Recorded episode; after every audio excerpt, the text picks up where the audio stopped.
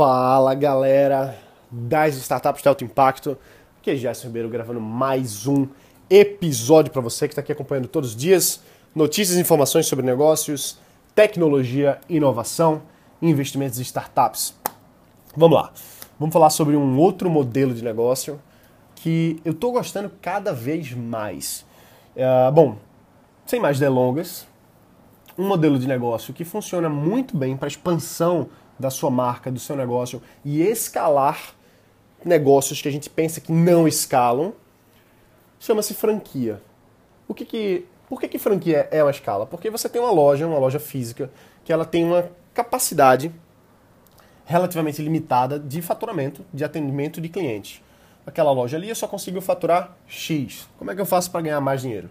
Eu abro uma segunda loja em outro lugar que eu vou faturar Y. E agora aquela loja cresceu tanto que eu vou abrir uma terceira unidade que vai faturar Z. Então, o meu faturamento, o quanto eu cresci, vamos dizer assim, financeiramente, foi X mais Y mais Z, que é o quanto de dinheiro que está entrando a mais para mim. Massa, legal, sensacional. Quando você constrói uma marca, constrói uma identidade própria do seu negócio, talvez chegue um momento de você construir uma rede de franquias. Ou seja, você construir a sua, o seu negócio de forma padronizada, que agora você vai começar a expandir e permitir que outras pessoas toquem a operação daquele negócio e você gerencie o, o back office, ou seja, você gerencia a estratégia de marketing, você gera, gerencia serviços, fornecedores, etc.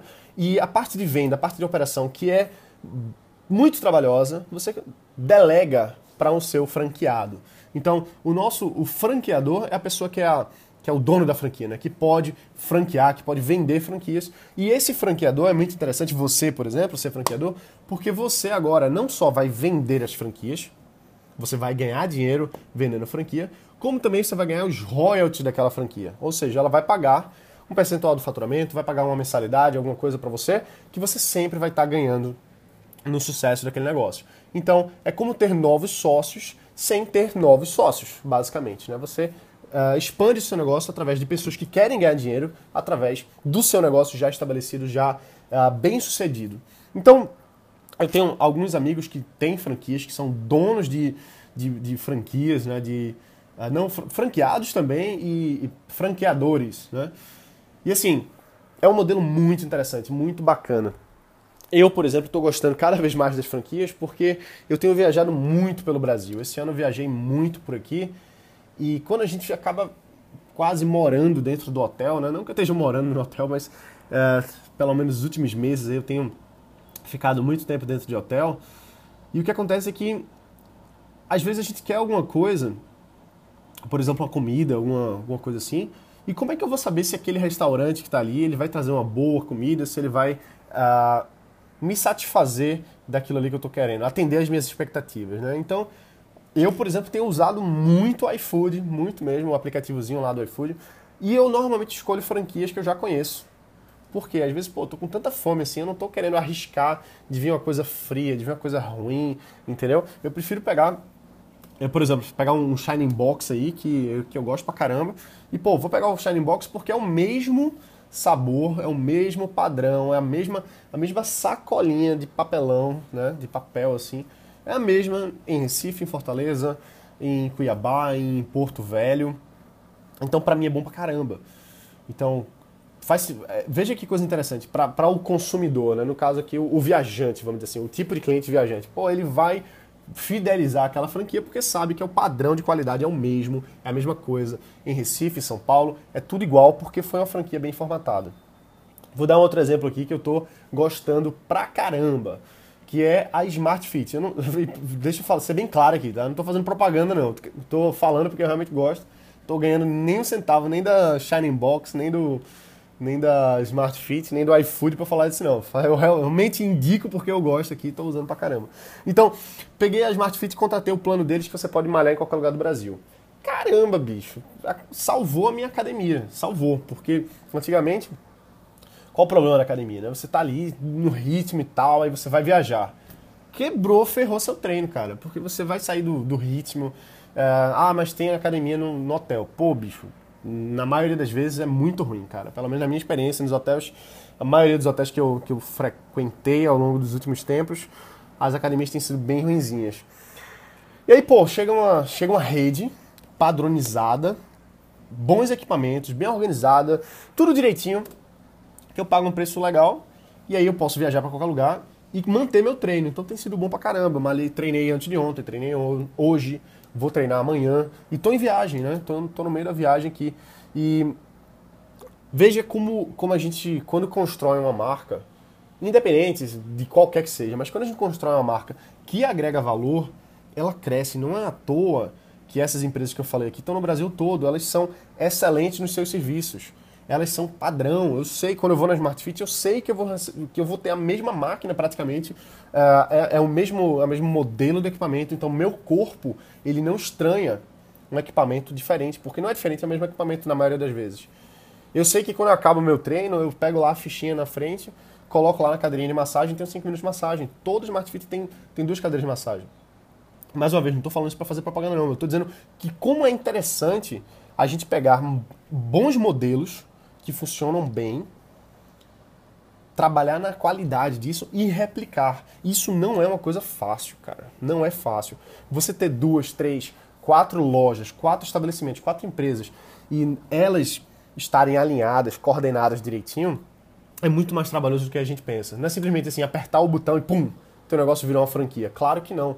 Você tem que ter treinamento de franqueado, você tem que ter sempre uma atualização, uma comunicação muito bem feita. O franqueador, a gente pensa que ele simplesmente vendeu franquia e está rico agora, né? Mas não, tem um trabalho grande nisso aí, só que ele ele vai ganhar um pouco menos em cada franquia, né, em cada nova loja, mas ele ganha na escala, ele ganha no crescimento da marca. E é, uma, é um valor de rede. Quanto mais tem, mais valioso o negócio fica. Então imagina uma dessas empresas agora chegar e vender para alguém. Pô, vai valer muito um negócio desse, porque já cria um relacionamento, já cria um, um padrão exclusivo que é até difícil de outro concorrente chegar e bater tem um investimento muito grande para alguém chegar agora e bater um Smart Fit, bater um Shining Box, por exemplo. Porque os caras já se consolidaram, tá tudo muito bem azeitado, muito organizado. Então, eu acredito muito no poder das franquias para a gente escalar o nosso negócio. Ah, Gerson, mas isso não é startup, isso não é, isso não é uma empresa online, isso aqui, mas não precisa ser, cara. Eu acho que assim, a gente tem que abrir a cabeça para fazer negócio, tá? Eu acho que a gente tem que abrir a cabeça para a gente fazer empresa, independente de qual seja o, o estilo, vamos dizer assim. Às vezes um negócio ele pode virar um, uma plataforma online, escalar através da plataforma online. Às vezes um, um, treinamento que você tem pode virar um curso online, escalar no curso online. Às vezes você vai simplesmente criar uma franquia, simplesmente não, não é simples, mas você vai criar uma franquia da sua loja de alguma coisa que vai expandir pra caramba. Então a gente não deve fechar a cabeça e pensar que só tem uma solução, só tem um jeito. Ah, o único jeito é startup, porque startup é o, é o melhor negócio do mundo. Não necessariamente, tem casos e casos. Tem que ver onde é que encaixa, onde é que se adequa. Inclusive, eu estava dando uma consultoria semana, retras... semana passada, retrasada, para uma empresária de Cuiabá. E o modelo dela é, é bem tradicional. E ela estava justamente nesse workshop de startup tal, querendo ver como é que podia adaptar. E eu olhei para ela e disse assim: olha, esse seu modelo aqui, ele não tem cara de startup. Ele não é uma startup.